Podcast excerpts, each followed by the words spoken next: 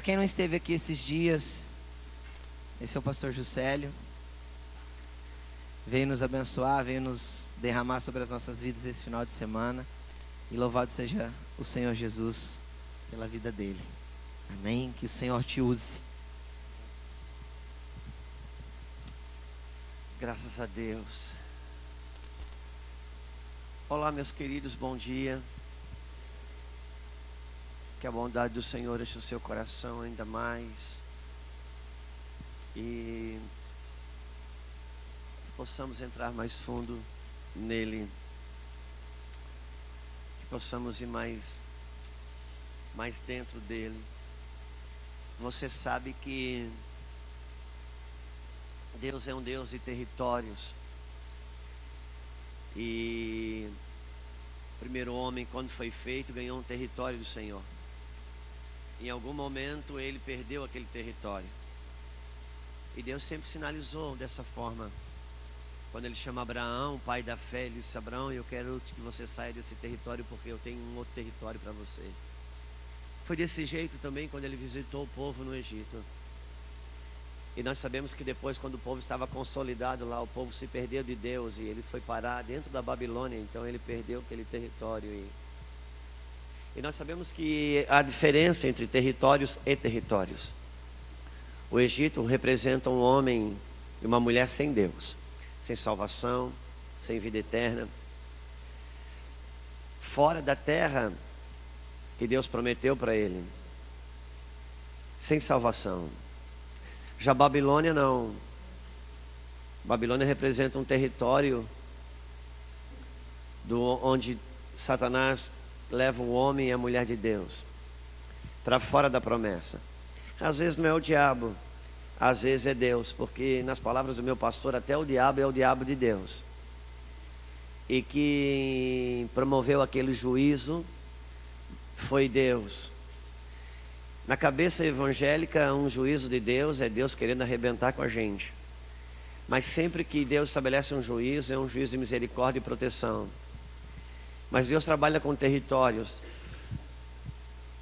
Toda revelação, ela tem uma proposta: arrancar você de um lugar nele, para conduzir você em outro lugar nele. Por isso que cada vez que você recebe uma revelação e você não se move, alguma coisa morre dentro de você. Porque acerca daquilo você passa a viver do que sabe, não do que tem. Porque uma realidade, há uma realidade para a verdade posicional e para a verdade ocupacional. Como Deus é um Deus de território, nós somos pessoas de ocupação de ocupar esses territórios. Satanás perdeu seu território, quantos lembram disso? Por isso que Satanás trabalha nos nossos espaços vazios. Satanás trabalha em lacunas. Ele ocupa espaços vazios, ele ocupa lacunas. Por isso que a mente vazia, a oficina do diabo, alguém já falou isso. Porque ele ocupa espaços vazios. E uma, há uma realidade para uma verdade posicional.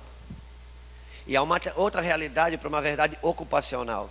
Quando o povo saiu do Egito, Deus disse assim: Hoje vos dou uma terra que emana leite e mel. A terra já tinha aquele dia, mas moravam dentro do Egito. Tinham a terra, mas não ocupavam ela. Quando eles saíram do Egito, eles não pisaram em Canaã. Porque eles não saíram do Egito com Canaã. Eles saíram do Egito com o direito de posse. Canaãs precisaram se apossar. Quantos estão comigo? Você já parou para pensar, será que não existia um pedaço de chão na face da terra que não tivesse ninguém morando em cima? Deus tinha que dar um pedaço de chão onde tinha muita gente morando em cima, inclusive gigantes. Então nós temos que entender o que Deus estava figurando na sombra das realidades espirituais que uma coisa é Deus se tirar do Egito, você está salvo. Outra coisa é você ocupar Canaã, isso é reino. Quando o povo saiu do Egito, tinha um batismo, o mar vermelho. Quando o povo foi entrar em Canaã, tinha um outro batismo no Rio Jordão. E o batismo do Mar Vermelho não é o batismo do Rio Jordão. Porque sair do Egito é salvação, agora entrar em Canaã é reino. Quando o povo saiu do Egito, eles passaram pelo Mar Vermelho, foram batizados. Mas para entrar em Canaã tiveram que atravessar o Rio Jordão. O Rio Jordão vinha antes. Porque na salvação você primeiro é salvo para depois ser batizado, mas no reino não, você primeiro é batizado para depois ser salvo. Porque os batismos no Rio Jordão é que te habilita para conquistar Canaã. Por isso que quem entrou no Jordão para ser salvo, mergulhou uma vez. Quem entrou no Jordão para ser purificado, mergulhou sete vezes.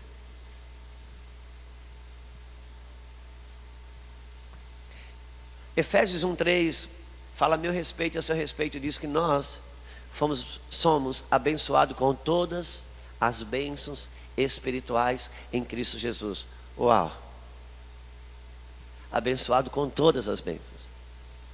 Mas os sinceros e os verdadeiros vão concordar que não se sente abençoado com todas as bênçãos. Por que não? Porque isso é uma verdade posicional.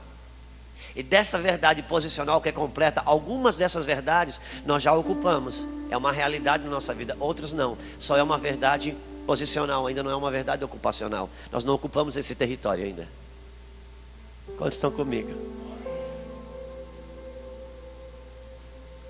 Por isso que um Por isso que sempre cumprimentamos que o Senhor nos faça acessar. Ouça-me.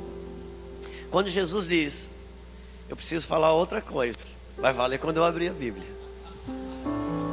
Porque nós somos um seminário de família e o Espírito está querendo ensinar. Quando Jesus diz: Na casa do meu pai há muitas moradas, eu vou preparar-vos lugar. Ouça, na casa do meu pai. Então a casa é uma só. Na casa do meu pai há muitas moradas.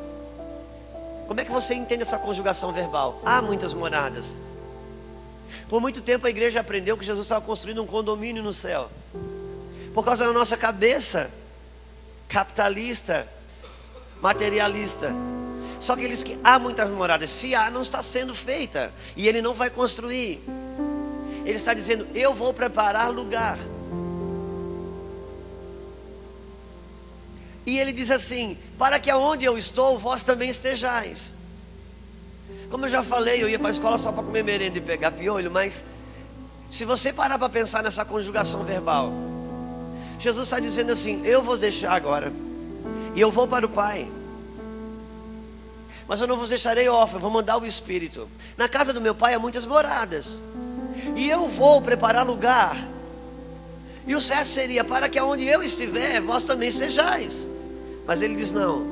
Ele diz: para que aonde eu estou, vós também estejais. Ele está dizendo: depois que eu ressuscitar, você vai ser a casa do Pai.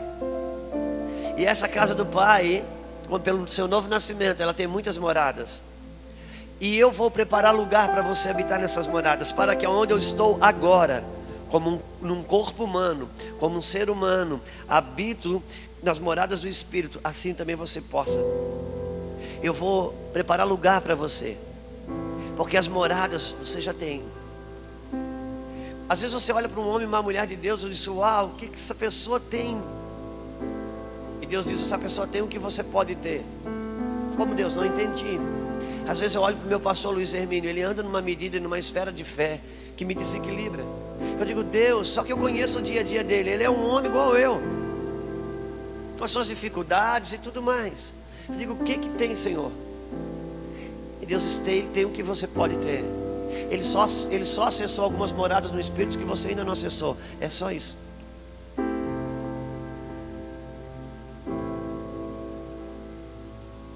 Quando você acessa uma morada no Espírito, você encontra uma medida de fé que você não tinha antes, uma medida de paz que você não tinha antes, uma medida de entendimento que você tinha antes, um equilíbrio nas suas emoções que você não tinha antes, uma capacidade de administrar seus sentimentos que você não tinha antes.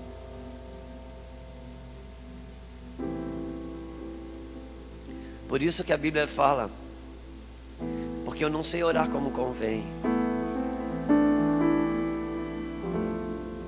Ele me dá o Espírito para que eu ore em línguas, e quando eu oro em línguas, o Espírito Santo ora em mim. Porque está escrito em Coríntios: ninguém conhece um homem, senão o Espírito do homem que nele está. E ninguém conhece a Deus, senão o Espírito de Deus, que perscrutas as profundezas de Deus. Uau! Quer dizer que quem conhece o homem é o Espírito do homem que nele está. E quem conhece a Deus é o Espírito de Deus que perscruta as profundezas de Deus. É por isso que o homem ora em línguas. Porque o Luiz não se conhece. Sabe por que, que eu e você temos tantas crises? A psicologia diz que eu e você usamos só 10% da nossa capacidade de cérebro. Porque esse 90% caiu em Adão. Quando você nasceu de novo, Jesus veio e colocou o chip original de você aqui. Então aqui você continua caído, só usa 10%. Aqui no seu espírito, os 100% voltou.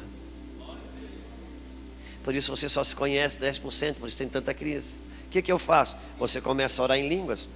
Porque quando você ora em língua, o Espírito Santo vem dentro do seu espírito, conhecendo o seu chip original, e diz: Uau, o Luiz está precisando disso. Teu espírito fala para o Espírito Santo: O Luiz está precisando disso. Ele foi chamado para isso e está vivendo o contrário disso. Aí o Espírito Santo diz assim: Espera aí que eu sei onde é que está nas profundezas de Deus. E ele vai lá e busca, e ele traz. Enquanto ele ora em línguas, ele faz esse movimento, até que baixa um download, completa um download, e uau, vem para cima. Aí o cara passa a entender coisas na sua mente, na sua razão. Ali não precisa mais fé, porque o amor já se instalou. Quando a Bíblia fala que, um, que a esperança vai ficar, a fé vai ficar, só vai estar o amor. Isso não é no produto final, nível de céu. Quando um, quando um amor se instala em alguma área da sua vida, ali você não precisa mais fé. Tem coisas que eu já precisei de fé um dia que hoje eu não preciso mais, porque o amor já se instalou. E quando o amor se instala, tornou-se desnecessário a fé. Precisamos usar a nossa fé até ela se tornar desnecessária.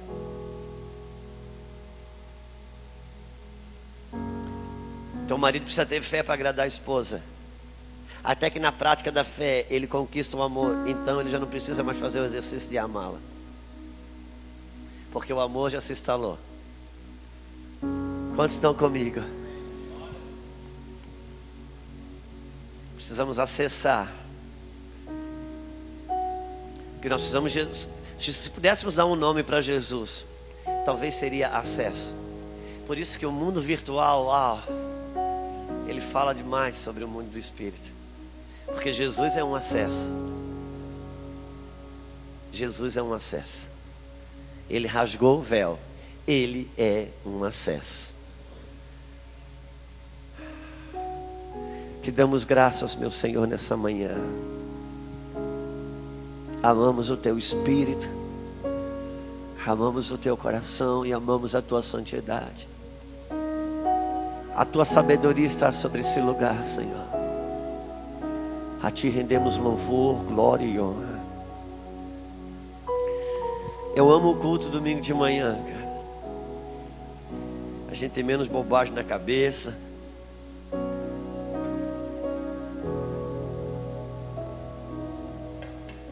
O culto de manhã normalmente ele é menos ele é menos atarefado. Nosso espírito está mais pronto. Eu creio que o Senhor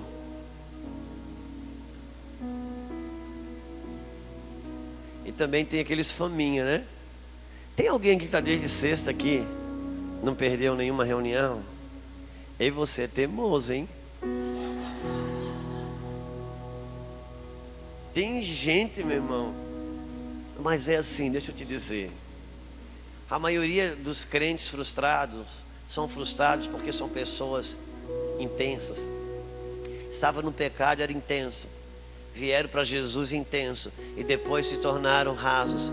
E, e nasceu para ser intenso, quando é raso se frustra, tristece. Eu sou do tempo que eu só saía do bailão quando tocava boate azul pela segunda vez. Não. O cara tocava para me poder ir embora. Vou tocar só para você ir embora, cara. Então eu vim para Jesus, eu não posso andar raso. Senão eu vou andar frustrado. Por isso que a Bíblia diz: Não vos embriagueis com vinho, mas enchei-vos do Espírito. Ele está fazendo uma relação entre o bêbado e encher do Espírito. Porque o cara, quando bebe no vinho desse mundo, ele afeta seus sentidos. O cara bêbado é interessante, você já percebeu? Primeira coisa que ele é feliz porque toda mulher é bonita. O cara bêbado. E a coragem dele, olha para um grandão assim, que é, vai querer encarar. Ele anda no meio da estrada, os carros é que tem que desviar. Uau, ele se torna poderoso. E ele está dizendo, é disso que eu estou falando. Embriague-se do Espírito. Porque daí os teus sentidos vão estar sedados. Aquilo que te amedronta, aquilo que vai contra a fé, você vai ignorar. Porque a verdade, uau, Agora eu preciso entender uma coisa. Tem coisas que Deus não me deu a escolha de fazer ou não fazer, mas de como fazer e para quem fazer. Adão não escolhia se comia ou não comia. Porque Deus fez Adão, o estômago e a fome. Adão escolhia o que ele comia. Quando a Bíblia diz: Não vos embriagueis com o vinho desse mundo, que é uma fonte de devassidão, mas enchei-vos do espírito. Obviamente que o vinho desse mundo não está falando só em bebida alcoólica, mas sobre o vinho desse mundo. Deus está dizendo, Luiz, cara, não tem jeito, você vai chapar ou de uma coisa ou de outra. Já que você vai chapar, chapa do Espírito, meu filho.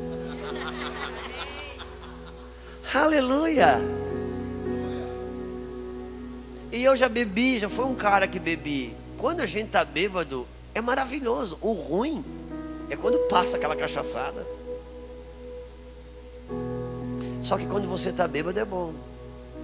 Só que quando você se embriaga com o vinho desse mundo e você está bêbado, é bom. Mas é bom só para você. É ruim para a esposa, é ruim para os filhos, é ruim para os pais, é ruim para o patrão. Mas quando você se embriaga do Espírito,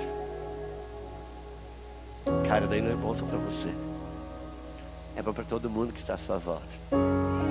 Por isso enchei-vos do Espírito. Não queira ser um crente normal, por favor.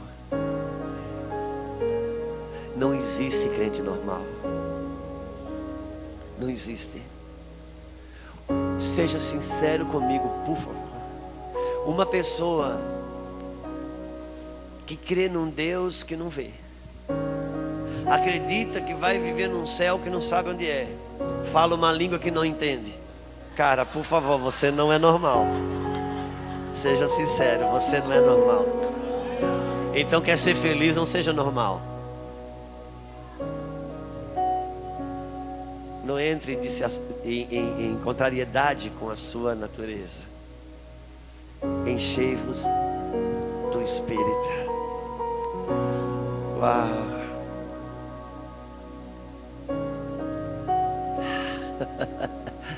Eu percebo que ele passei aqui. Você sabe, e é interessante porque tem uma movimentação do Senhor que é na brisa. Elias, ele foi orar no monte, clamou chuva, cara, e a chuva veio. Três anos sem chover, relâmpago, trovão, o negócio ficou estreito. Ele matou 850 profetas de Baal. 450 profetas de Baal, 400 de Asdod. Uau! E quando ele termina de fazer todo esse alvoroço, uma palavra de Jezabel enterrou ele dentro de uma caverna. Deus veio e disse: Eu vou falar com você, meu amigo. E ele estava lá, deprimido. Os 850 profetas não estavam no nível que Jezabel estava. Importante entender isso. Às vezes, às vezes você ouviu uma frase, um comentário de alguém que te coloca num lugar de calabouço, intimidação, e você pensa: Uau, eu já venci coisas muito maiores, por que, que isso me fez tão mal? É porque você precisa discernir em que nível isso veio. Jezabel falou, manso, o que você fez com os profetas vai acontecer com você. Era um outro nível. Botou ele na caverna. E Deus disse: Eu vou falar com você. Sabe o que Deus fez? Deus criou o mesmo cenário de quando ele matou os 850 profetas: relâmpago, trovão, chuva. E Elias vinha, uau, e Deus não falava. E Elias vinha, uau, Deus não falava. De repente viu uma brisa. Eu estava dizendo para Elias: Elias, escuta uma coisa, cara. Entenda bem. O movimento do céu que eu uso para te derrubar, os meus inimigos, não é o mesmo movimento do céu que eu uso para eu derrubar os seus inimigos.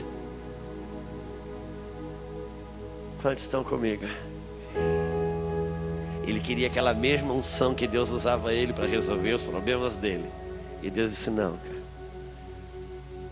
As armas que eu uso para derrubar as armas que eu uso você para derrubar os meus inimigos, diz o Senhor, não é as mesmas armas que eu uso para você derrubar os seus inimigos. Aqui nós precisamos ter uma conversa no pé do ouvido. Por isso que um dia Pedro estava no barco e Jesus disse: Pedro, presta o seu barco para mim. Pedro estava frustrado. Ele pensou: Pensa que a noite toda eu não peguei nada. Está aí encostado, pega. Aí Pedro sentou no barco, e Jesus entra no barco, e Jesus começa a pregar, e Jesus abençoa muita gente. Curas, milagres, libertação, coisas fantásticas acontecem. Daqui a pouco Jesus abençoa todo mundo para ir embora, e agora ele, uau, todo mundo vai embora abençoado, só tem uma pessoa frustrada, quem é? Porque Pedro, Pedro, Pedro continua com o mesmo problema dele, pescou a noite toda, não pega nada. Aí Jesus olha para Pedro e diz: Cara, você pensou que eu ia esquecer para você? Nunca alguém que presta o seu barco para me abençoar pessoas vai ficar sem nada, cara. Ele disse: Pedro, faz o seguinte: pega o seu barco, traz cá no fundo. Porque para mim usar o seu barco para abençoar pessoas, você pode andar aqui na beirada. Mas aquilo que eu quero fazer na sua vida, por favor, vem cá para o fundo comigo. Quantos entendem que estamos falando?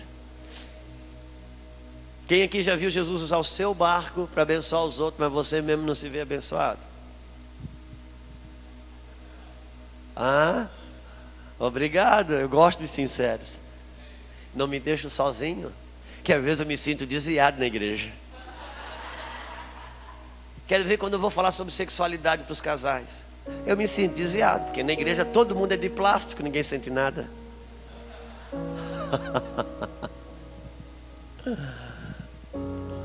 oh Deus.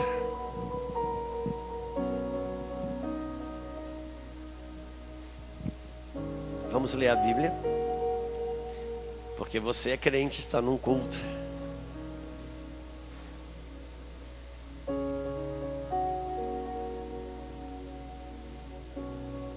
Oh Espírito.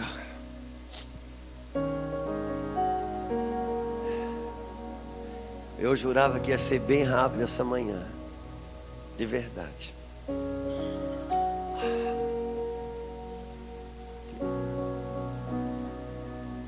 Acho que é Marcos. Verdade. Ou é nove?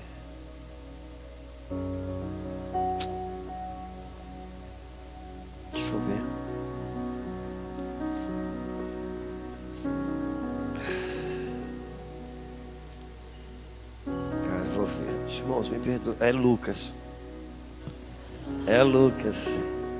E olha que eu estou tentando dar uma moral para Marcos desde sexta.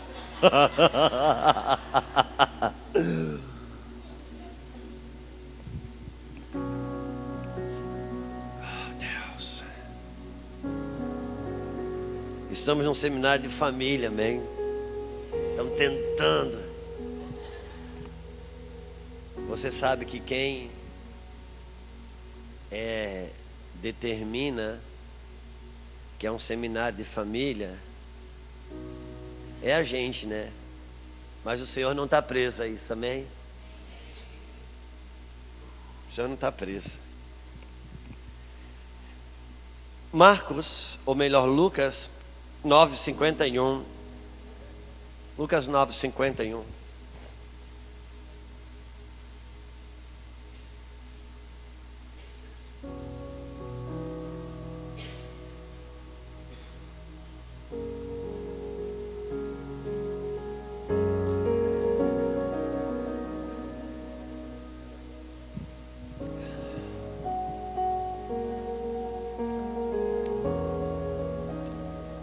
Palavra tem estado, estado no meu espírito. E é interessante que enquanto esse depósito inteiro não sai,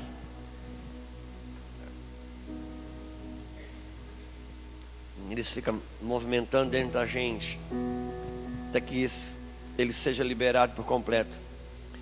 E vai dizer assim: E aconteceu que se completando os dias para a sua assunção, estamos todos no mesmo texto, irmãos?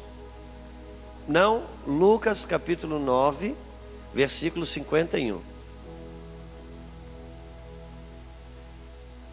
Manifestou o firme propósito de ir a Jerusalém e mandou mensageiros diante de sua face, e indo eles entraram numa aldeia de samaritanos para lhes prepararem pousada. Mas não o receberam, porque o seu aspecto era como de quem ia a Jerusalém. E os seus discípulos, Tiago e João, vendo isso, disseram: Senhor, queres que digamos que desça fogo do céu e os consuma como Elias também fez? Voltando-se, porém, repreendeu-os e disse: Não sabeis de que espírito sois. O pai tem falado a respeito disso um pouco, ou aquilo que Ele tem conseguido acessar o nosso coração. Sobre isso, e tem sido fator determinante, é, eu creio, para cura, para edificação dos nossos lares,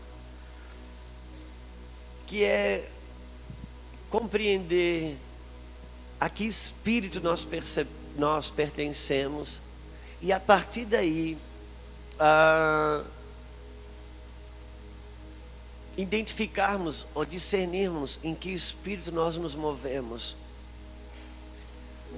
Conhecer-me interiormente como um indivíduo é fator determinante para que eu seja próspero no coletivo conhecer a dinâmica relacional da minha alma, é talvez o cerne da cura nos relacionamentos, da saúde do meu relacionamento comigo mesmo. Nós vivemos dias que nós não conseguimos mais ficar com, com a gente. E pensa que o WhatsApp colaborou muito para isso. Pensa que o Facebook, Instagram, a pessoa fica sozinha, já se conecta a alguma coisa porque ela não sabe mais ficar com ela mesma. E como não se relaciona consigo, não discerne em que espírito se move. Falamos ontem aqui que quem não consegue ser um bom ímpar dificilmente vai ser um bom par. E eu preciso discernir em que espírito eu me movo, qual é a dinâmica relacional da minha alma. Tem uma palavra, não sei se você vai abrir ou não, é um versículo só, eu posso ler para você, que está em 1 João 4, versículo 1, eu vou ler bem rápido. Diz assim, 1 João 4, eu estou aqui capítulo 4, versículo 1, eu vou ler para você. Eu sei que tem aqueles teimosos igual eu, que não adianta para o pregador dizer que vai só abrir sozinho, porque eu também vou atrás para saber se está lá, mas tudo bem. Eu só te perdoo porque eu sou igual. capítulo 4, 1 João, versículo 1 vai dizer assim: Amados, não creiais em todo espírito, mas provai se os espíritos são de Deus, porque há muitos falsos profetas, porque já há muitos falsos profetas se têm levantado. Uau! Amados, provai se os espíritos são de Deus. Não creiai em todo espírito. Porque já tem muitos profetas que têm se levantado no mundo, falsos profetas. Agora ouça, como um bom evangélico, quando eu leio na Bíblia, provai os espíritos, eu já penso em demônios. Quando eu leio na Bíblia, já há muitos falsos profetas, eu já tenho nome e endereço. Mas ouça-me. João diz: provai os espíritos. Provai em que espírito você se move. Provai em que espírito a sua alma se movimenta quando ela interage com alguém. Provai, procura discernir em que espírito a sua alma está apoiada. Quando ela se relaciona, quando ela interage na sua dinâmica relacional. Porque já há muitos falsos profetas. E o falso profeta que mais me engana é o falso profeta que eu tenho dentro de mim. Que mente para mim. Que me convence que eu estou certo, que eu estou com a razão, que eu sou justo, ou que eu sou injusto, ou que eu estou errado. Tenho a minha alma, ela luta para se proteger e para me proteger. Ouça-me, a gente demoniza muito a carne, mas a carne ela não é tão mal intencionada quanto a gente pensa. Porque a carne ela quer me ajudar. A carne ela quer trabalhar para trazer paz para a alma. Ouça-me, você e eu somos um espírito, alma e corpo. Adão tinha essa tricotomia. Adão era um espírito que governava sobre a alma, então seu corpo trabalhava para ele. Quando Adão morreu espiritualmente, a alma não tendo onde se agarrar, se agarrou ao corpo, aos desejos da carne para servi-lo. Então agora, quando a alma está atribulada, a carne trabalha para trazer paz para a alma e ela não consegue, porque só o espírito pode trazer paz para a alma. Quantos estão comigo? Por isso eu gosto de dizer, a, pessoa, a alma está agitada. A carne diz, a carne quer trazer paz para a alma, ela diz, fuma um cigarro que passa, cara. E você fuma e passa mesmo, a gente fica melhor. Mas daqui a pouco a agitação da alma volta. Aí a carne diz: se você fumar outro cigarro, passa. E se fumar outro, passa. Daqui a pouco, com três carteiras de cigarro, não passa. A tribulação e a alma agitada, e a carne diz assim: se você fumar um baseado, aí isso, ó. Não, mas você é crente, não vai fumar um baseado. Então, meu filho, vai lá naquela altinha de leite moça. O brigadeiro que está na geladeira. Você está sozinho em casa. Sabe aquele sorvete? Você está sozinho em casa, vai lá para você ver. A carne ela quer ajudar a alma. E ela convence a alma. E quanto mais a alma se convence, porque a alma não lida com pecado, a alma lida com argumentos. Mais cadeia ela entra.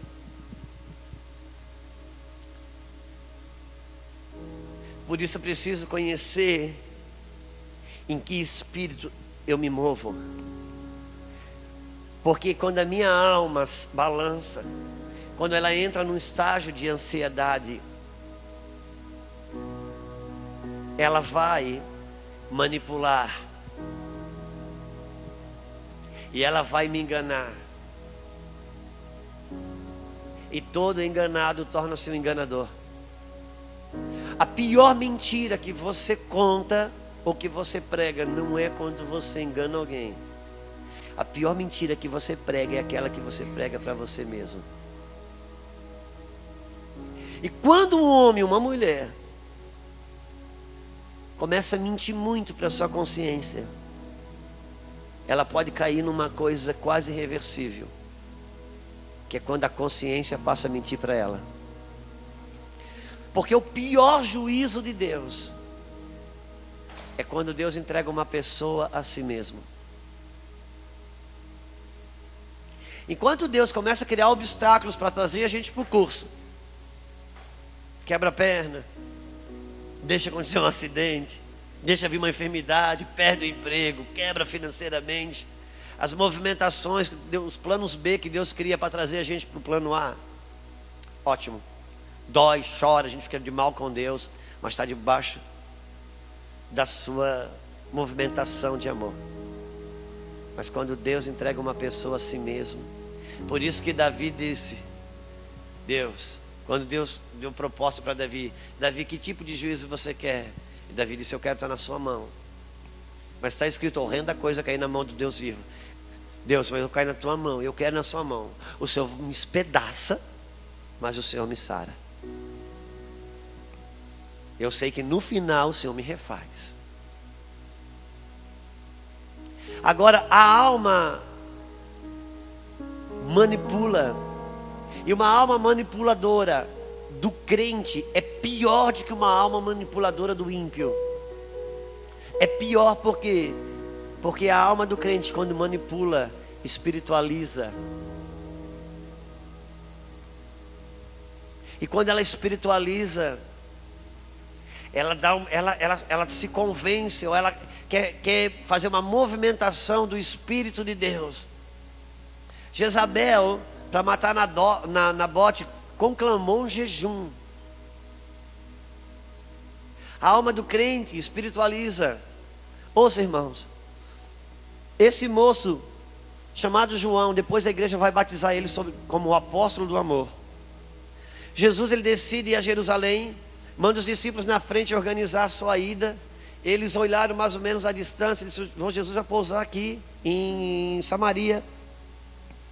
Eles acertaram uma pousada. Quando Jesus chegou lá, o dono da pousada disse: Cara, esse cara está indo para Jerusalém. Eu não vou financiar a ida de ninguém. Que você não dorme. João disse assim: Senhor, quer que façamos descer fogo do céu sobre eles? Isso não foi nada como Elias. Uau! Que espiritual, gente. Hein? Tem crente que vai para o monte orar para Deus fazer justiça sobre fulano ou beltrano. Quero que desça fogo do céu, como Elias fez. Eu fico imaginando se Elias escutou essa hora e botou a mão na cabeça. Por favor, não põe meu nome nisso, gente. Porque Elias clamou fogo do céu sobre o altar, não sobre pessoas. Mas a alma do crente, quando manipula, espiritualiza. Por isso eu preciso conhecer em que espírito, discernir em que espírito a minha alma está apoiada. Porque ela pode parecer espiritual quando na verdade ela está só manipulando. Você pode, parecer, você pode ser bíblico sem estar no espírito da Bíblia. Pode parecer ser piedoso sem estar no espírito da piedade. Não porque você é mau enganador, porque a minha alma mesmo me engana. Por isso eu preciso discernir em que espírito ela está apoiada. Você sabe que Moisés ele ficou 40 dias e 40 noites com Deus no monte e ele trouxe a tábuas das leis do monte, a lei de Deus. E quando ele chegou na terra e ele viu o povo com um bezerro de ouro, a Bíblia diz que ele se irou e ele quebrou a tábua da lei. Agora, a minha pergunta é: essa ira era de Deus ou de Moisés? De Moisés. Pelo menos quando ele tenta refazer com Deus, Deus diz assim: agora você pega a pedra e eu escrevo. O que, que eu entendo? Deus estava dizendo: Eu não mandei você quebrar a pedra. Agora ele passou 40 dias e 40 noites com quem? Com Deus. A lei que ele trazia na mão era a lei de quem? Quando ele se irou diante do povo, quem você acha que o povo pensou que estava irado? Eu não posso espiritualizar minha ira, minha indignação e a minha justiça própria. Eu não posso representar Deus de forma errada. Quantos estão comigo? Tem coisas, irmãos, que parece que a gente é muito. Esse mesmo Tiago e esse mesmo João, ainda quando caminhavam dessa forma, foram à sua mãe e disseram: Mãe, fala com o mestre, porque o mestre tem uma, uma liga com a senhora. Para sentar um na sua. Um, sentar um na direita dele, outro na esquerda no reino. Os outros discípulos, quando souberam, se indignaram muito. Aparentemente já estavam mais crescidos, entendendo a mensagem do reino. Sabia que não era para buscar cargo, títulos, mas buscar humildade. E ficaram muito brabo. Agora eu te pergunto, ficaram indignados porque eram mais amadurecidos ou ficaram indignados porque queriam aquela cadeira para sentar? Porque ninguém briga por uma cadeira que não quer sentar. Tem coisa que a gente parece ser espiritual, parece estar na piedade. Eu preciso conhecer em que espírito eu me movo. Por quê? Porque a Bíblia diz assim no Salmo 94, versículo 20. Não olha agora, porque nem eu não tenho certeza. Mas está na Bíblia.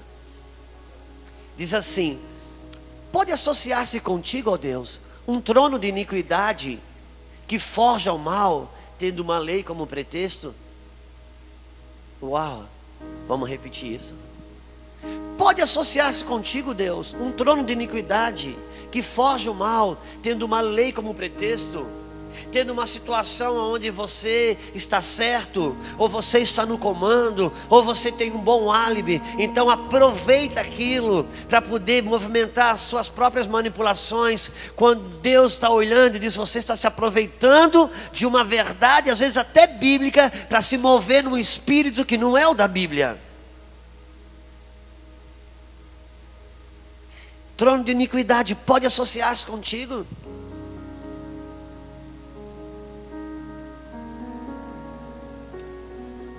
A Bíblia diz, irmãos, Salmo 51, versículo 4. Quando Davi vai fazer a oração do arrependimento de Betseba, aquele adultério dele, ele diz: Senhor, tu amas a verdade no íntimo. Irmãos, Deus ama a verdade lá no íntimo. Cara, eu preciso ser verdadeira. Porque o Espírito de Deus só se move num espaço chamado verdade. A verdade é a jurisdição de Deus. E Deus é uma verdade lá no íntimo, por isso ele diz: seja o seu sim, sim, o seu não, não. Seja o sim de fora, o mesmo sim de dentro. Seja o não de fora, o mesmo não de dentro. Porque às vezes, irmãos, a gente sabe muito bem o nosso sim de fora. Tem pessoas que parecem ser boas, às vezes eu e você. Nossa bondade, que tem uma aparência de piedade, muitas vezes está só apoiada nas nossas rejeições. Você já parou para pensar o quanto que os homossexuais são pessoas boas? Uma mãe tem cinco filhos, um homossexual, pergunta qual é o melhor filho dela. O patrão tem dez funcionários, um homossexual, pergunta qual é o melhor funcionário dele. Porque são bons. Irmãos, a chaga da homossexualidade está na rejeição. E todo rejeitado tem necessidade de ser aceito. Se a minha bondade está na minha necessidade de ser aceito, eu não estou apoiado no espírito que é algo de Deus. Quantos estão comigo? Quantos sim a gente diz mais pela necessidade de ser aceito, do que está de fato e de verdade na prática de uma bondade? Eu preciso discernir em que espírito a minha alma está apoiada nas suas dinâmicas relacionais. Porque o Espírito de Deus, Ele ama a verdade no íntimo. Tem coisa que parece ser muito espiritual.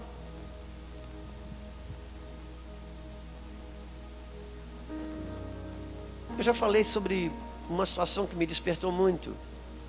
Que foi quando um, ministro de louvor aqui na nossa nação, ele decidiu dizer que ele estava acima da média de todos os outros ministros de louvor. E eu não me espantei muito com isso. Eu me espantei em ver por esse Brasil afora tantos ministros de louvor vindo no Facebook arrebentar com esse cara.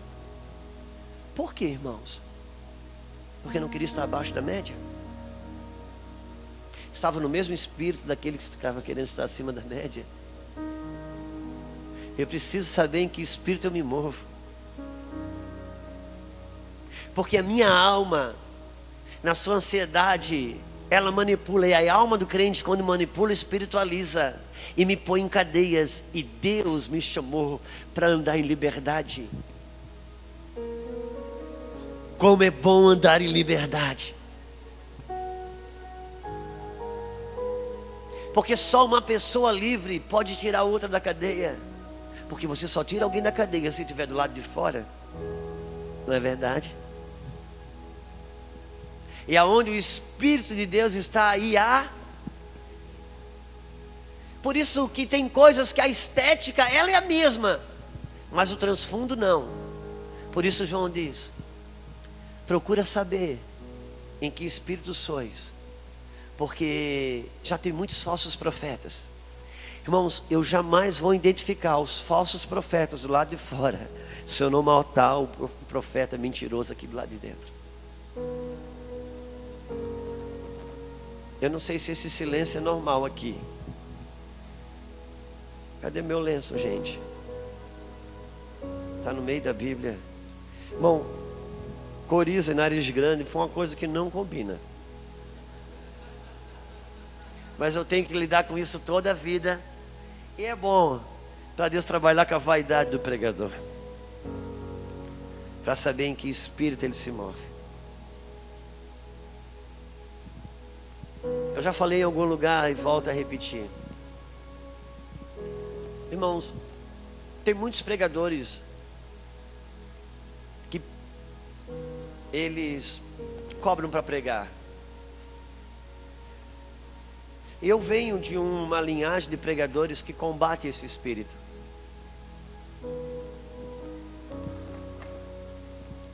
Mas eu preciso toda hora estar discernindo dentro de mim se eu estou combatendo mesmo. Sabe por quê, pastor Medina? Porque hoje eu tenho muito mais convite do que tempo para atender os convites. Então, embora eu traga, eu não vou falar fama, mas embora eu, tra eu traga, eu vou falar fama, então, não achei outra palavra. Embora eu traga fama de um pregador que não prega, que não cobra, eu hoje, para mim não ser honesto, nisso, eu não preciso cobrar. É basta eu fazer distinção sobre o convite que eu aceito. Quantos entendem o que estamos falando? Eu preciso conhecer em que espírito eu estou apoiado. Satanás, ele, quando se perdeu, não se perdeu porque decidiu fazer algo diferente. Ele se, ele se perdeu quando decidiu ganhar alguma coisa com aquilo que já fazia. Eu preciso conhecer em que espírito eu me movo. Porque Deus ama a verdade no íntimo. E o crente ele manipula. Tem coisas que parecem ter a mesma estética. Ouça, irmãos. Eu vou gastar um, uns minutos falando um pouquinho sobre isso. Para todo o atributo do Espírito de Deus, há uma versão falsa que Satanás cria para enganar a minha alma, para que ela pense estar vivendo aquilo que é da verdade, mas está apoiada naquilo que é o falso profeta dentro de mim. Por exemplo, um, a inocência é um atributo do Espírito de Deus. Agora, a ingenuidade não. A ingenuidade do diabo. Por isso que é uma mentira ou é um engano dizer que a criança é inocente. Uh -uh. A criança ela é ingênua. Quem aqui precisou ensinar seu bebê a fazer birra? A criança é inocente no sentido de não saber esconder a malícia, não no sentido de não tê-la. A estutice está ligada ao coração da criança e a varinha a separará dela. Por isso que os pais de hoje não corrigem filhos. E a Bíblia diz que pai e mãe que não corrige o filho encomenda sua alma ao diabo. Um dos versículos mais mal colocados na Bíblia está aquele: Pais, não provoqueis a ira os vossos filhos. Irmãos, quando essa ira não, tem, não é humana, está dizendo: Pais, não provoquei os vossos filhos a se encaminharem para a ira de Deus, aquela ira que Romanos 9, 5 fala que fomos salvos pelo Cristo.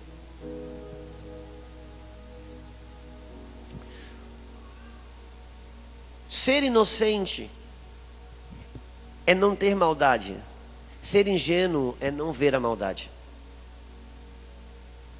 Parece ser a mesma coisa, mas não está apoiado no mesmo espírito. Por isso eu preciso identificar: eu estou na inocência ou estou na ingenuidade? Porque se eu estou na ingenuidade, eu estou sendo enganado. Jesus, ele nunca retribuiu da mesma moeda para Judas porque ele era inocente, mas ele nunca foi enganado por Judas. Eu preciso saber em que espírito eu estou apoiado. Eu sou um homem e uma mulher de contentamento. Porque a Bíblia diz: em tudo está contente. Ou eu sou um homem e uma mulher que estou no conformismo e chamo isso de contentamento. Porque a Bíblia diz: não vos conformeis. Eu preciso saber se eu estou no contentamento. Eu só estou no conformismo. Porque todo homem e mulher de Deus que anda no Espírito é contente com o que tem, mas não se conforma com o que vive. Porque uma coisa é o contentamento, isso é um atributo de Deus, outra coisa é o conformismo. Uma coisa é inocência, outra coisa é ingenuidade. Sabe quando você olha aquele pastor enganando o povo, arrancando dinheiro do povo, e a gente quer botar esse cara, quer matar esse pastor, porque a gente diz que ele fica trabalhando na inocência das pessoas. Poxa, irmão, a grande maioria dos casos, ele não está trabalhando na inocência das pessoas, ele está trabalhando na cobiça das pessoas. Tem ninguém bonzinho ali. É muito mais um demônio do que anjo. Precisamos saber em que espírito nos movemos. Para que o, Espírito de Deus possa dinamizar a nossa vida relacional, a nossa casa. Porque a nossa alma, ela manipula uma coisa é você andar na legalidade, outra coisa é você andar no legalismo. Uma coisa é você andar na perfeição de Deus, outra coisa é você andar no perfeccionismo. Perfeccionismo, meu Deus, que coisa terrível. Só que tem traços e um perfeccionista sabe o que eu estou falando. Cadeias terríveis. Porque o perfeccionista, ele não sabe se relacionar com a graça.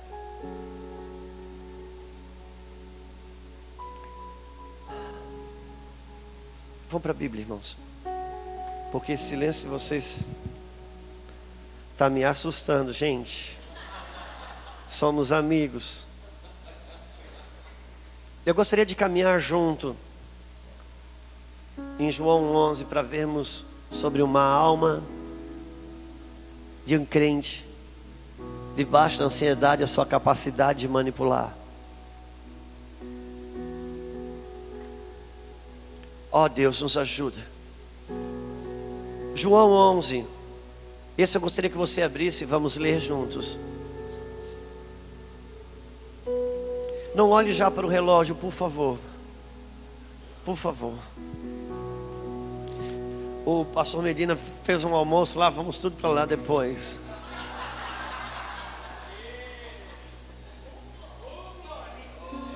Isso já passou de manipulação, é uma aberração.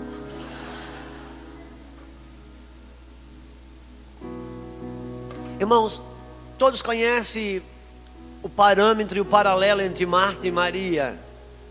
Amém? E nós sabemos que Maria, que Marta não era uma mulher ruim. Marta era crente e era muito crente. Marta amava Jesus e Jesus amava Marta. Amém? Marta era boa em teologia, sabia que no último dia ia ressuscitar. Marta era uma mulher de Bíblia. Então, o que Jesus reprovou na Marta não era qualquer tipo de maldade que ela tinha, mas o fato dela ser ansiosa. Amém? Por quê? Porque a ansiedade da alma do crente faz manipular e escraviza-me. Por isso, a ansiedade não é uma coisa que Deus quer me castigar, é um lugar do qual Deus quer me libertar. Por isso eu gosto sempre de falar daquele encontro entre Elias e a viúva. Que, ele, que ela diz: Olha, o último prato de comida que eu tenho é esse aqui. Vou comer e vou morrer. E Elias diz: Faz e dá para mim. E o que, que Elias estava querendo? Arrancar o último prato de comida daquela mulher. Não, Elias estava querendo arrancar dela o medo de ficar sem. Porque ela disse: Vai acabar. Deus quer arrancar os nossos medos. Quais são os seus medos?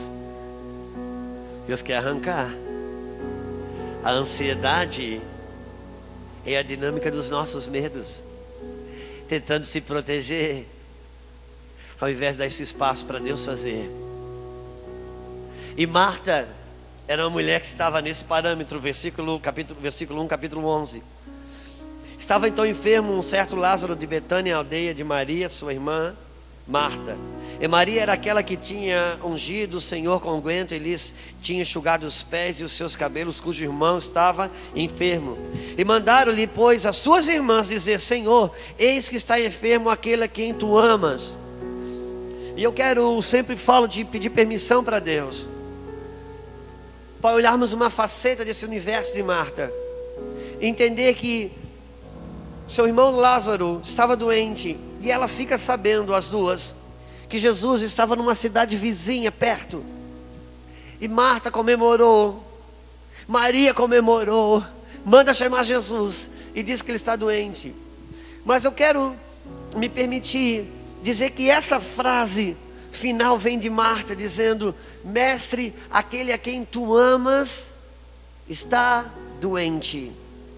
E isso é um alto torpedo de manipulação que vem num nível muito difícil de você se desvencilhar dele. Quem é pastor e quem é líder aqui sabe o que eu estou falando. Quando Marta envia um torpedo e diz: Mestre, aquele a quem tu amas está doente. Se você não vir visitar, porque você não ama. Conhece esse tipo de torpedo?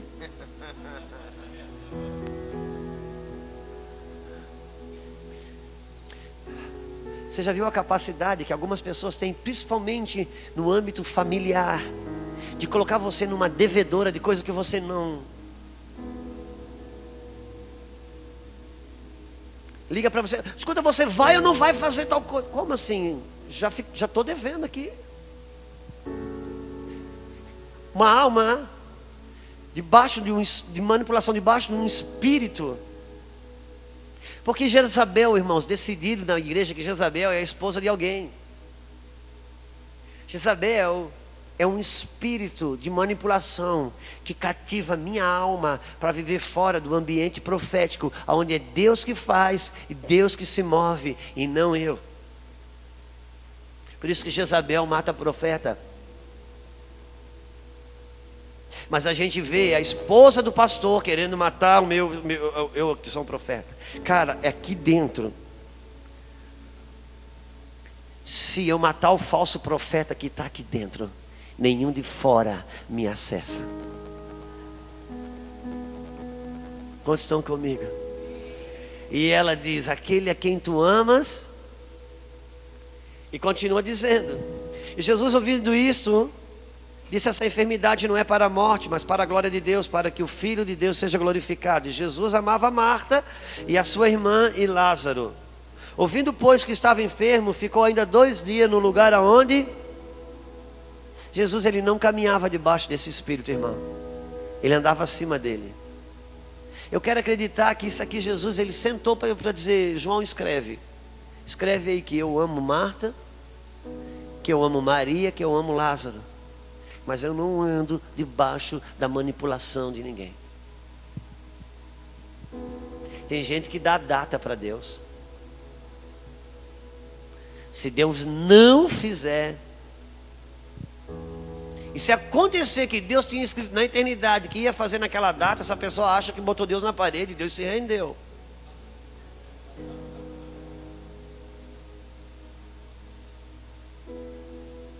Que difícil para quem foi aculturado na democracia entender a teocracia.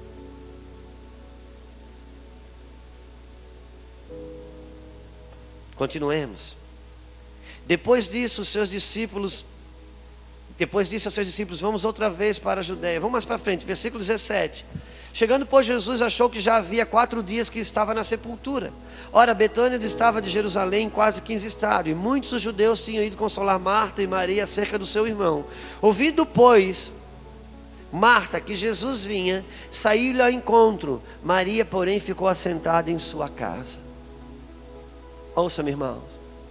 Quando elas mandou um recado para Jesus, Jesus disse: Pode ficar tranquilo, eu estou indo. Mas ele demorou dias, ele ficou no tempo dele. Agora Jesus está vindo de fato de verdade. Ele nem tinha entrado na aldeia ainda.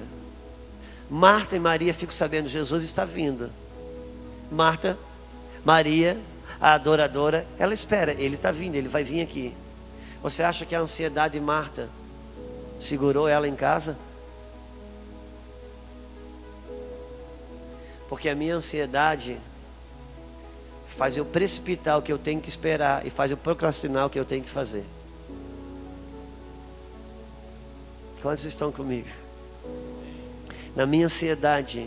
Você já viu, irmão, quando a gente está muito ansioso, a gente faz qualquer coisa menos orar.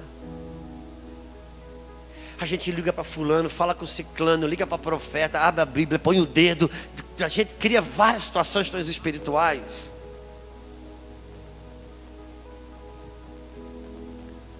Eu preciso saber em que espírito eu me movo. Qual é a, em que espírito a minha alma está apoiada. Então ela vai ao encontro de Jesus. Aqui Marta, irmãos, ela já está desalinhada. E ela disse: Disse, pois, Marta a Jesus: Senhor, se tu estivesse aqui, o meu irmão não teria morrido. E Marta transfere culpa para Jesus. A Marta censura Jesus, está dizendo: Olha, está vendo? Ele estava vivo, o Senhor estava aqui no lado. E agora o Senhor chegou e já está morto. O Senhor sabe quem é culpado. Mas isso não é o golpe maior, o golpe maior vem agora. Mas também agora sei que tudo quando pedirdes a Deus, Deus te concederá, te concederá. Pronto, Jesus já ficou devendo. Ele é obrigado a fazer alguma coisa agora, porque ele é culpado.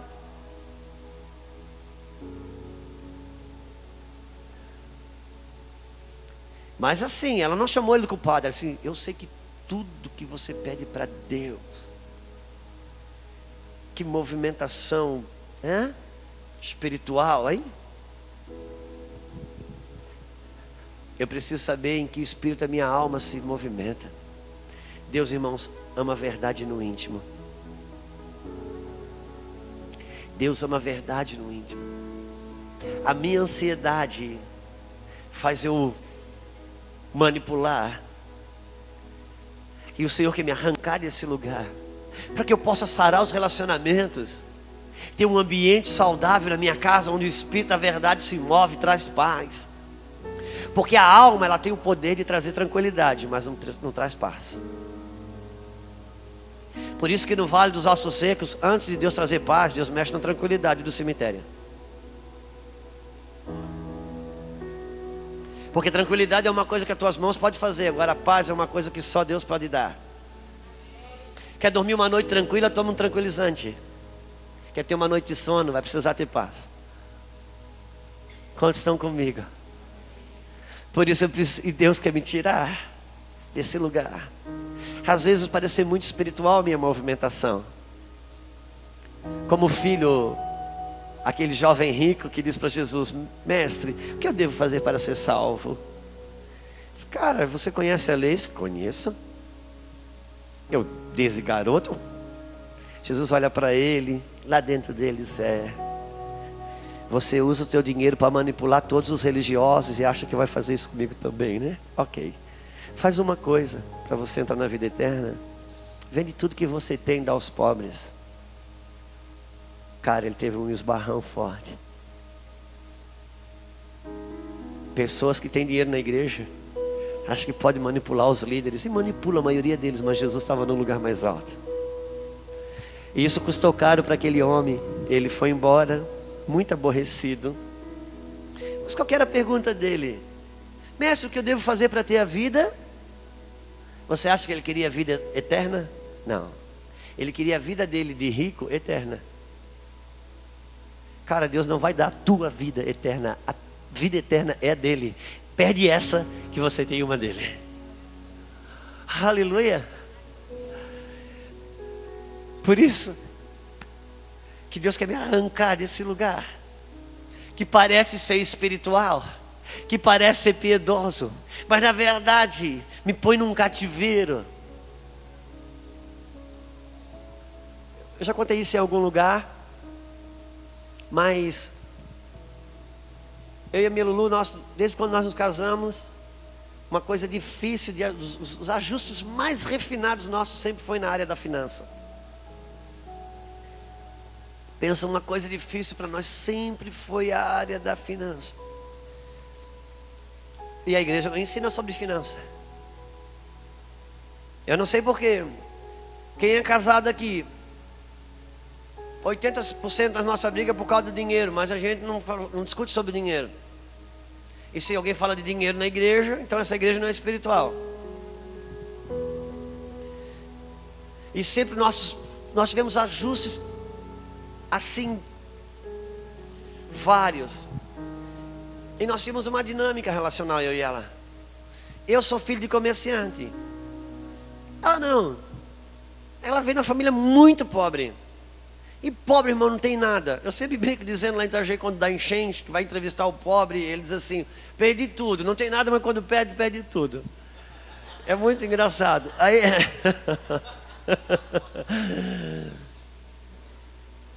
e ela vem de uma família muito pobre. E pobre, irmão, pode não ter nada. Agora comida na mesa, ah, aleluia, glória. Quer passar fome, vai na festa do rico. Quer voltar com a barriga cheia, vai na festa do pobre. O pobre não tem nada, uma comida na mesa, irmão. E ela vem dessa cultura. Não tinha nada, mas a comida na mesa. Porque parece que é a lei da sobrevivência, não sabe se vai ter no outro dia, come tudo hoje.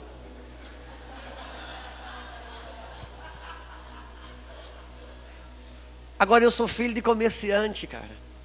Irmão, filho de comerciante, ele é treinado. Café da manhã, conversa é cheque, almoço é duplicata, noite é nota promissória. Esse assim parece que você sabe o que eu estou falando, né? Quando uma pessoa olha um quadro muito bonito desenhado, oh, que quadro lindo, ele consegue se conectar com a mensagem do quadro. Um filho de comerciante olha um quadro assim, já quanto é que não custa um quadro desse? Ele nem, ele não, ele não, ele não, não se emociona com Filho comerciante não consegue dar um buquê de rosa, acha um desperdício, um negócio tão caro, dois dias depois está tudo murcho. Ele não se conecta com a mensagem daquele, daquele negócio. Então eu fazia a compra. Então eu comprava o, mousse, a margarina, a manteiga e se dava, eu comprava um requeijão, né? O que, que eu fazia? Semana, o mês tem quatro semanas. Primeira semana o mousse. Segunda semana, margarina. Terceira semana, manteiga. E deixa o requeijão por último, porque a última semana a gente já está em depressão, não tem mais nada e o requeijão anima. O requeijão anima. Porque se já não tem mais aquele dinheirinho para comprar o pão do dia, já vai comprar do dia anterior, mas um requeijão no pão do dia anterior já vai. Que, e a Luciana não, fazia a compra, o que ela fazia? Botava tudo em cima da mesa. Parece que vai tá vindo um tsunami, vai matar tudo amanhã, vamos comer hoje.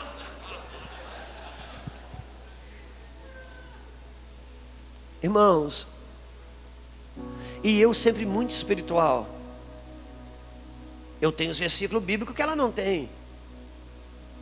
Então falava da mordomia, de não desperdiçar, de ser um mordomo das coisas que é de Deus e tá, tá, tá, tá, tá, tá, tá, tá, tá. E ela, por sua vez, mais espiritual que eu, ela dizia: Você é preso, eu sou livre, tenho fé, não sou igual você que não depende de Deus, depende.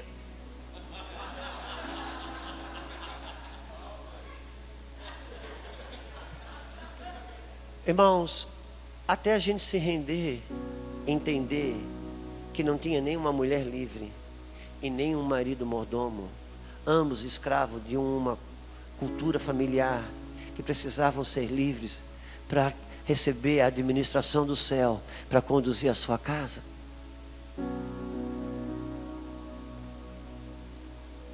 O que Deus quer nos fazer livres. Temos uma aparência de espiritualidade. Irmãos, Deus não trabalha só com o que sabemos, mas sobretudo com o quanto nos rendemos sobre aquilo que sabemos. Eu sempre gosto de falar da passagem do cobrador incompassivo, porque para mim foi muito revelador saber que aquele cara, quando tinha uma dívida impagável, ele ia preso, ele acabou sendo solto da cadeia, ele foi livre. E quando ele sai dali e ele nega perdão para quem ele devia, ele foi preso. Só que agora ele estava certo. Ele era o credor. Ele estava com a razão no negócio. Agora eu te pergunto: o que Jesus estava querendo ensinar com isso? Quando ele estava errado, foi solto, foi livre. Quando estava certo, foi preso. Por quê? Porque Deus não, não trabalha, irmão, para nos, nos fazer estar certo ou com a razão. Deus trabalha para nos fazer estar livre ser livres.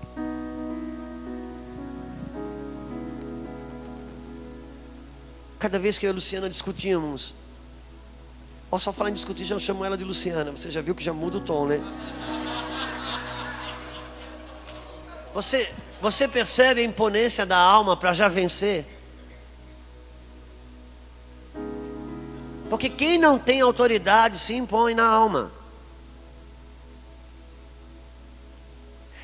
E na nossa discussão, irmãos, não importava o motivo. Eu já vou dizer como é que funciona a, a briga de vocês dois. Não importa o que vocês estão discutindo. Você tenta provar que você está certo e ele está errado. E ele tenta provar que ele está certo e você está errada. E o Espírito Santo fica sentado numa cadeira no lado esperando alguém escolher ser livre.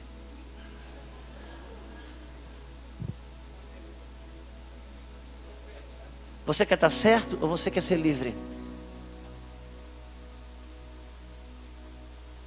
Se quer ser livre, vai ter que escolher estar errado mesmo quando está certo em algumas vezes.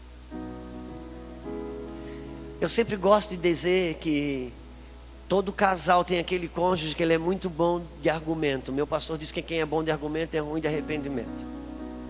E ele pode estar errado como for, mas na hora de discutir, de conversar, ele vai lá e dá um jeito de vencer a discussão, né? Tem casal que tem aquele cônjuge bom nisso. Eu até gosto de fazer essa referência dessa luta do MMA.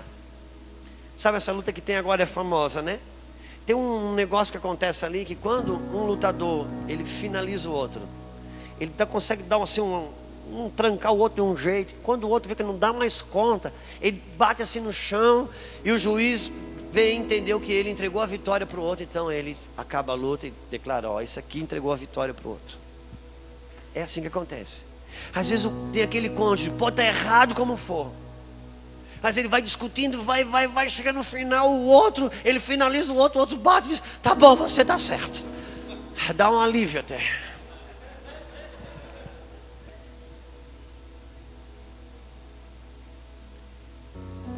Mas nas minhas estatísticas, eu sempre vejo que esse que sempre acaba com a razão, sempre acaba estando com a razão, estando certo. É ele que tem dificuldade para dormir, tem dor de cabeça, dói o estômago, está sempre certo, mas não é livre. Você quer estar certo ou você quer ser livre? Deus, irmãos, ama a verdade no íntimo, um lugar a ser vivido. Na nossa ansiedade a gente manipula. E quanto mais a gente vence as nossas questões, mais amarrada a nossa alma fica. Vamos voltar para Marta. Versículo 23. Disse Jesus: Teu irmão há de ressuscitar. Disse-lhe Marta: Eu sei que há de ressuscitar na ressurreição do último dia. Disse-lhe Jesus: Eu sou a ressurreição e a vida, é aquele que crê em mim, ainda que esteja morto. E todo aquele que vive e crê em mim nunca morrerá. Crês tu isto? Disse-lhe ela: Sim, Senhor. Sim, eu creio que tu és o Cristo, o Filho de Deus, que havia de vir no mundo. Mas eu quero que o Senhor faça alguma coisa agora.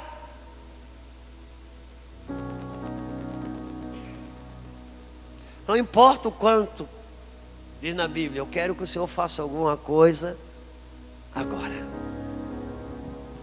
Versículo 27. Disse-lhe ela: Sim, Senhor. Versículo 28. E dito, dito isto, Marta partiu e chamou em segredo Maria, sua irmã, dizendo: O mestre está aqui e te, te chama.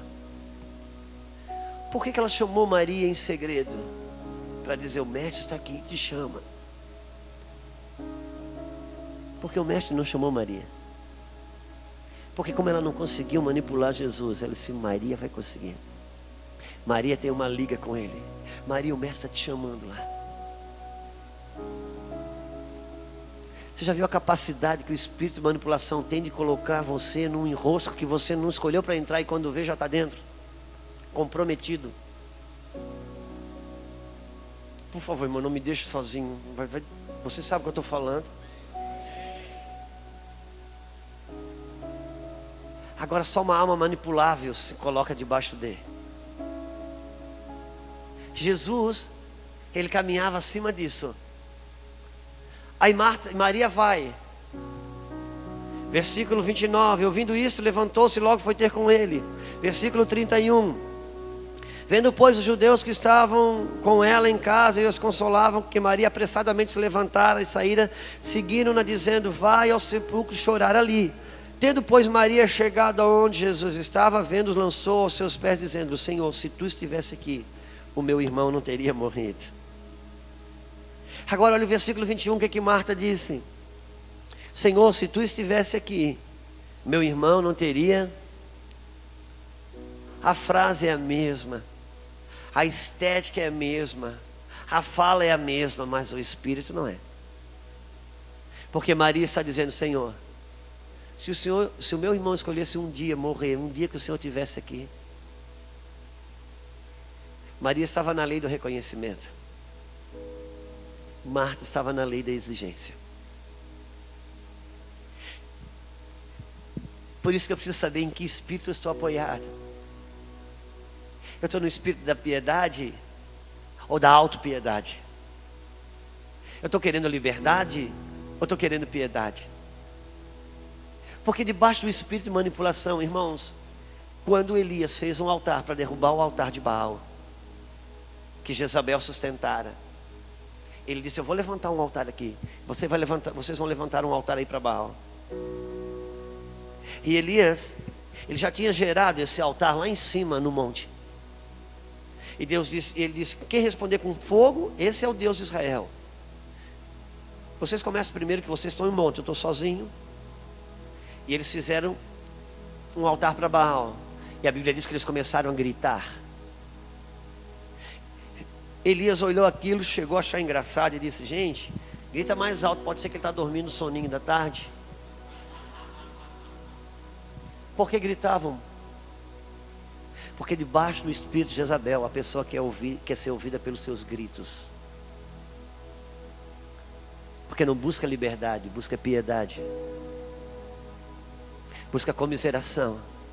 E a capacidade que uma pessoa debaixo do espírito de manipulação entende, convencer os outros que alguém está fazendo a maldade para ela é muito forte.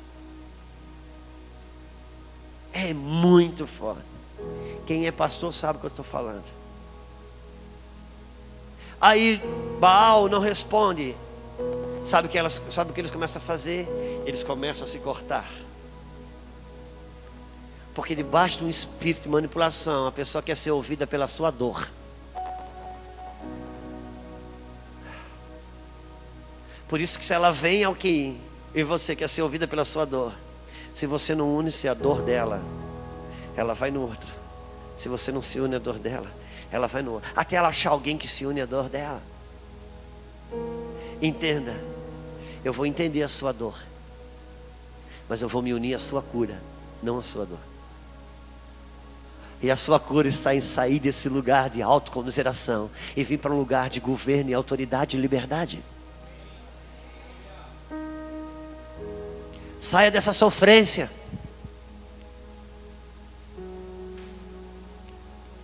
Quantos estão comigo? Vamos encerrar então.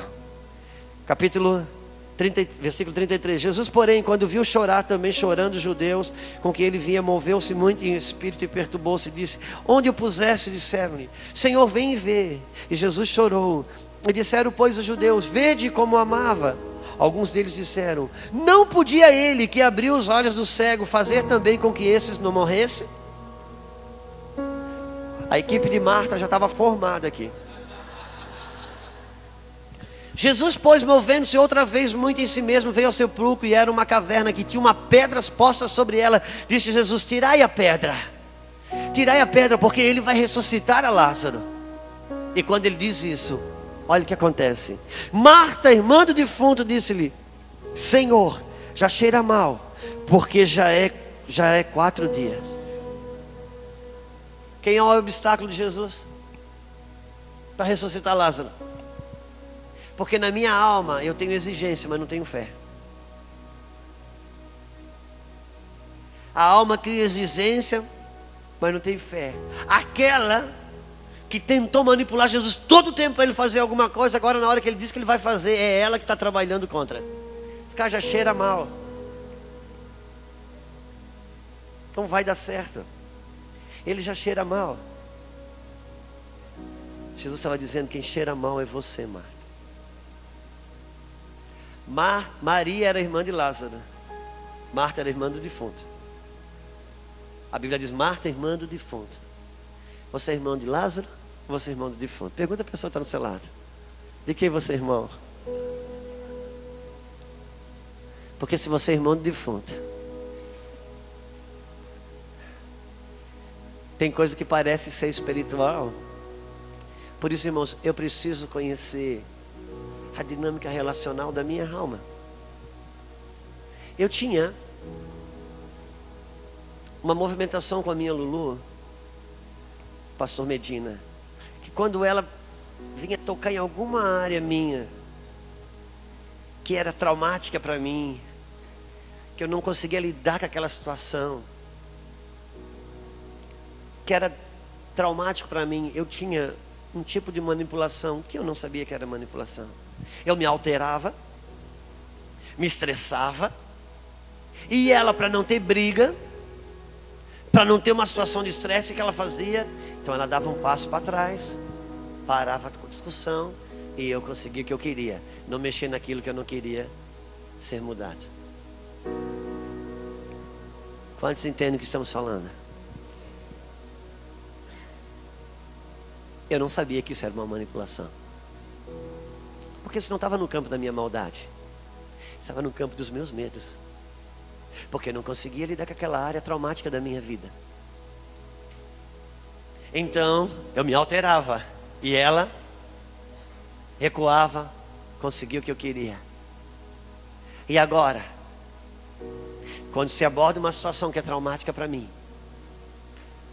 eu tenho que sentar e dizer: Meu amor, eu não sei porquê. Isso é um negócio que me apavora, me assusta, não sei lidar com isso. Então vamos orar. Vamos tentar saber de onde é que vem isso. Porque o Senhor quer me libertar disso. Ele não quer me castigar por conta disso.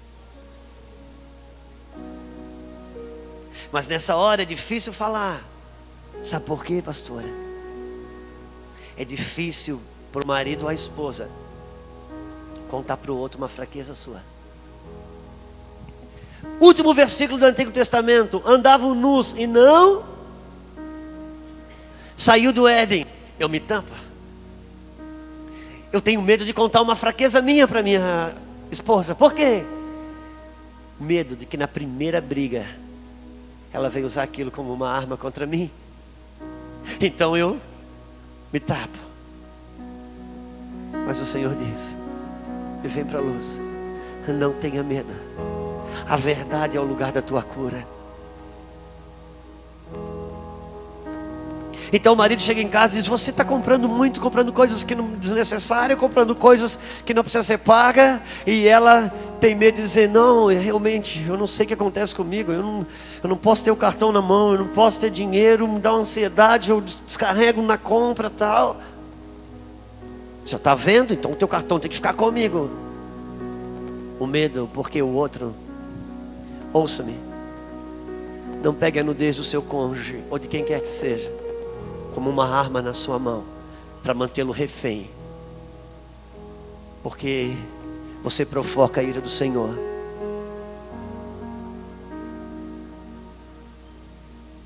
O Senhor quer nos curar. Eu tenho que respeitar o horário. Nós podíamos ir bastante aqui. Mas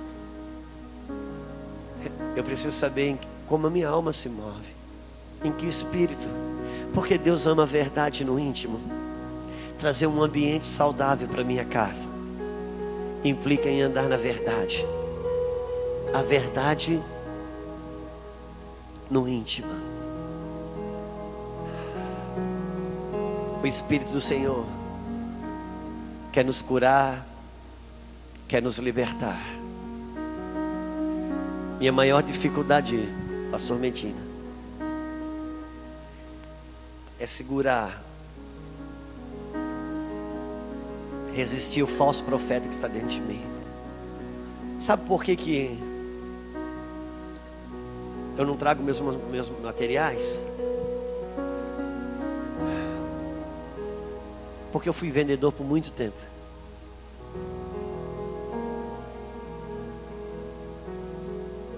Então, eu preciso matar o vendedor que está dentro de mim. Até que eu possa. Porque eu já fui vendedor, cara. Eu vendia calçados, eu não quero vender material. E qual o problema de trazer o material junto? Não tem problema nenhum. Sabe os músicos, sabe os irmãos do louvor. Os holofotes nunca vão ser o problema. O problema é se você é artista. Aí o holofote faz mal. Quantos estão comigo?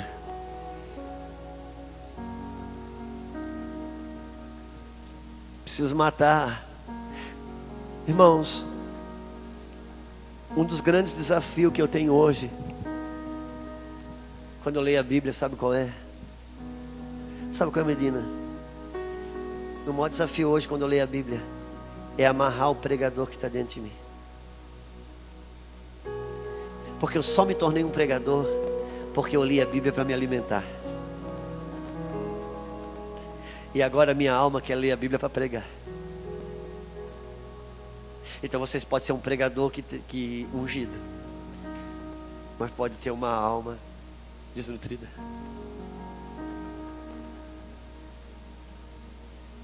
Eu preciso conhecer em que espírito eu me movo. Provai os espíritos. Mas quando a Bíblia diz provai o espírito, a gente já quer provar um espírito no outro. Só que, irmãos, o Evangelho é self. Isso aqui não é uma lanterna, é um espelho. Por isso, transformai-vos pela renovação da vossa. É transformai-vos. Eu me transformando a mim pela renovação da minha mente. É fácil saber quem não está renovando a mente. Quem não renova a mente não se transforma, quer transformar o outro.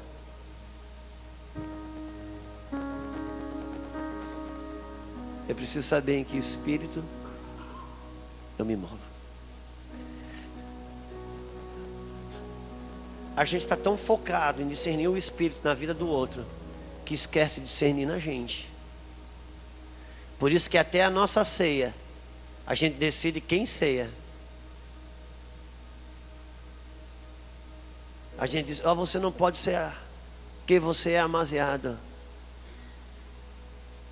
Aí eu leio a minha Bíblia, a minha Bíblia diz, cada um examine-se. Opa, mas você já está examinando o outro agora, cara. Melhor ficar só com a Bíblia. Não queira ser mais espiritual do que a Bíblia. Sabe qual é o problema? De quem não ceia porque se sente indigno é que o dia que ele ceia, ceia porque se acha digno. Agora eu te pergunto: a mesa da ceia, o cordeiro está aqui. Eu te pergunto: o perdão vem antes do cordeiro ou depois do cordeiro? Você só vai ter o perdão se você tiver acesso ao cordeiro. É para isso que existe o cordeiro para ter perdão. Se não tem pecado, não precisa de perdão, não precisa do cordeiro.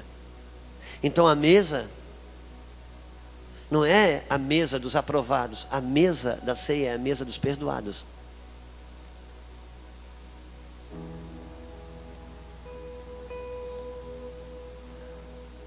Eu devo me examinar tão profundamente até entender que eu não sou digno. Então agora seja bem-vindo. Acabou de se tornar digno. Sabe quando a Bíblia diz que se eu tenho que tirar primeiro a trave que está no meu olho, depois eu posso tirar o, o, o cisco que está no olho do irmão? Quer dizer que se eu tirar a trave do meu olho, então eu posso tirar o cisco do olho do irmão? Pode. Por quê? Porque depois de eu tirar a trave do meu olho, eu não quero tirar o cisco do olho de ninguém, cara.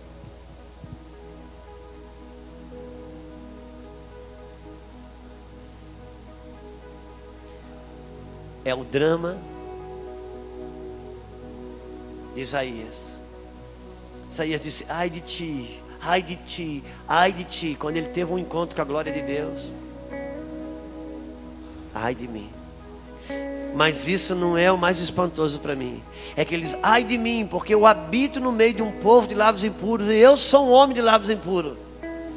Até agora ele dizia ai de ti, porque ele achava que o povo tinha lábios impuros, ele não. Agora ele disse, ai de mim, que eu sou farinha do mesmo saco. É isso que ele é isso que ele viu. Eu preciso saber, irmãos, para dinamizar o espírito da verdade, um ambiente saudável para debaixo do meu teto. Fique de pé comigo um pouquinho.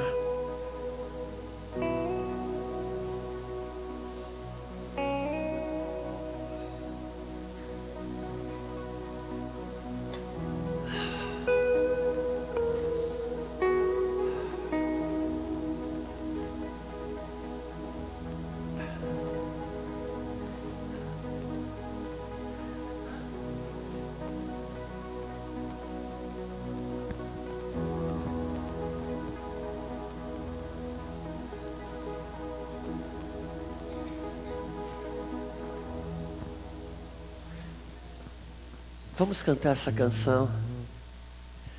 Eu gostaria de orar, irmãos, porque o Senhor está alinhando as nossas vidas. Pastor Medina, Deus está mandando chumbo grosso aqui, cara. Você tem criado um lombo duro para esse povo. Deus não está formando uma creche, Deus está formando um exército. Homens e mulheres fortes que desenvolvem a sua vida pessoal.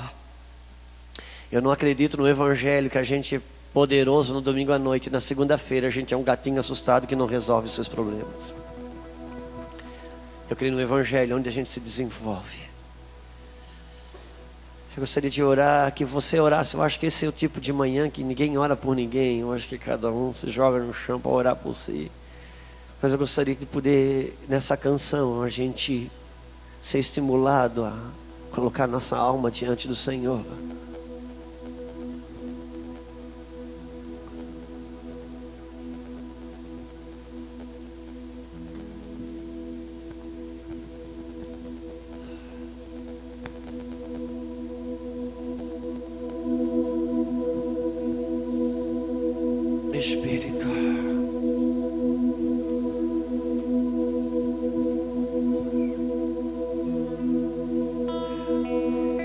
Melhor maneira de ver o invisível é fechando os olhos.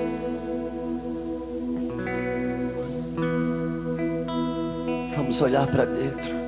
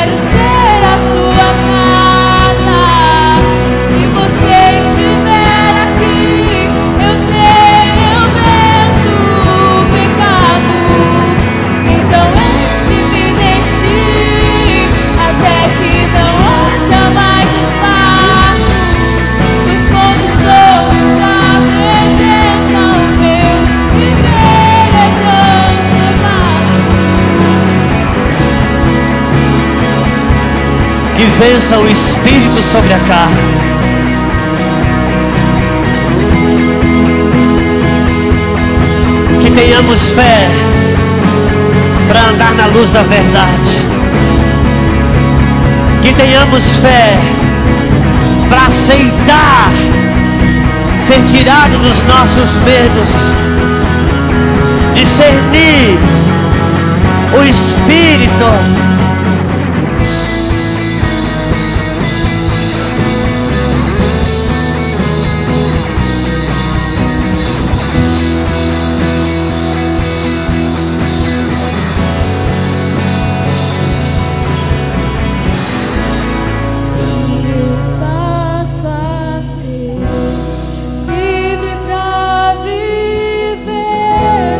Para viver,